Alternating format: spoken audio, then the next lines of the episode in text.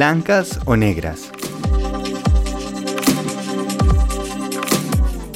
Gente linda, gente fantástica, bienvenidos a Quiero mi Rush. Imagínense esto, que ustedes son hinchas de un equipo, el equipo de las camisetas blancas. Y siempre está ese equipo contra el otro que es el de la camiseta negra. Pues llega de pronto un director técnico y un equipo que empieza a ganar todos los partidos ese equipo de la camiseta blanca. Esa ilusión y ese sentimiento que teníamos de competencia y eso que existía entre una rivalidad entre una, un equipo y el otro, ya mejor dicho, ni chance, ya el partido empezaba y ya sabemos quién va a ganar y eso se mantiene por un año, dos años, cinco años. Yo les preguntaría, ¿qué creen que sucedería con ese deporte? Si más gente empieza a verlo, si más nos sentimos conectados con ese equipo, o va a llegar un momento en que decimos, pues ni para qué veo el partido, qué bueno, van a ganar, pero se pierde esa emoción, eso que nos conecta al equipo blanco y que nos conecta al equipo negro. Es como en el ajedrez. Si siempre ganaran las fichas blancas, pues no tendría mucho sentido el jugar. Esto también puede suceder, por ejemplo, en los negocios con el lado de la competencia o un monopolio. Cuando un monopolio es que ya alguien está tomando más del 50% del mercado, es complicado y aún mucho más difícil cuando tenga el 100%. Y el riesgo realmente principal es porque si no hay otra marca que esté buscando de pronto un mejor diseño, un mejor servicio, eh, un nuevo precio, pues simplemente esa marca que está ahí en ese monopolio no encuentra ninguna necesidad de mejorar, de hacer un cambio y se ven afectadas las personas que están comprando el producto o servicio y las personas que trabajan para esa marca.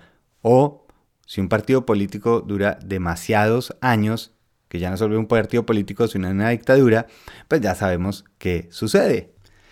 Y entonces yo creo que podemos estar de acuerdo en que cuando algo está demasiado hacia un lado, realmente no trae beneficios a mediano y largo plazo. Y por eso nos tenemos que hacer la pregunta, entonces, ¿por qué en nuestra vida constantemente estamos deseando que todo salga bien?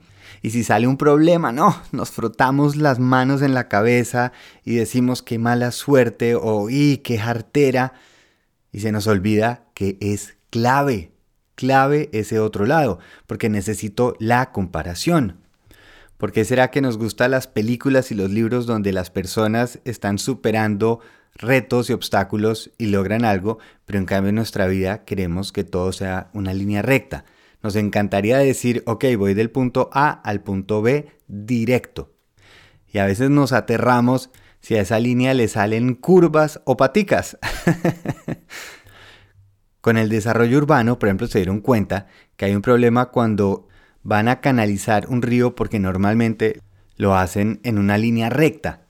Pero si ustedes ven, en el mundo real la vida lo que hace es, imagínense la imagen del Amazonas o cualquier otro río, va haciendo esas curvas, que si uno va desde un avión uno dice qué cosa tan rara, qué poco práctico ese río o qué poco eficiente.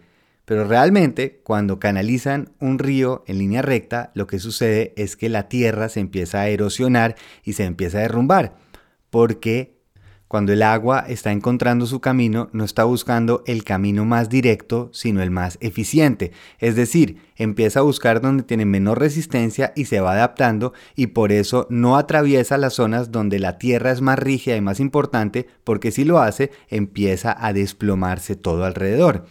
Por ende, la línea recta no es obligatoriamente la más eficiente. Y sí, de acuerdo, si yo fuera Río y me doy cuenta que llevo meses labrando esa tierra para solo unos metros más adelante dar una vuelta de 180 grados y volver casi que a devolverme, uno diría, no, que es esta frustración, esto no va para ningún lado, pero es que estamos encontrando el camino, el camino que va a ser sostenible porque es el que se adapta. Ahora, ojo, no quiero decir que entonces todo lo bueno viene con una misma cantidad de malo, es precisamente no hay bueno o malo.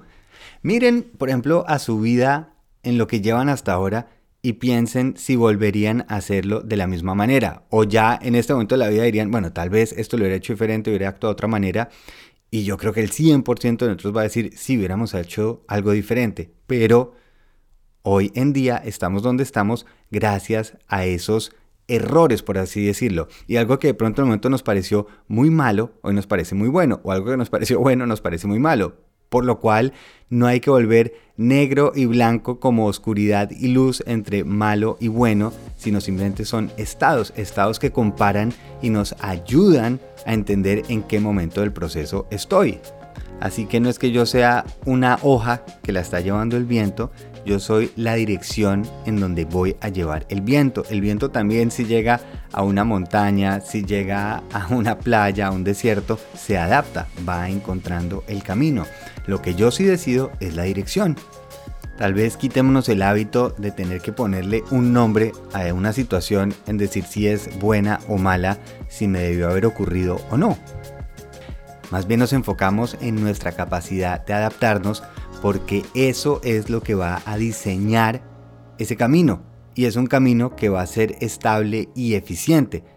Porque si, si a mí me dijeran ahorita todos los deseos que yo quiera se me van a cumplir, realmente lo único que va a poder desear es algo que ya tuve, algo que ya viví, por lo cual en vez de estar viviendo el futuro, voy a estar es repitiendo el pasado.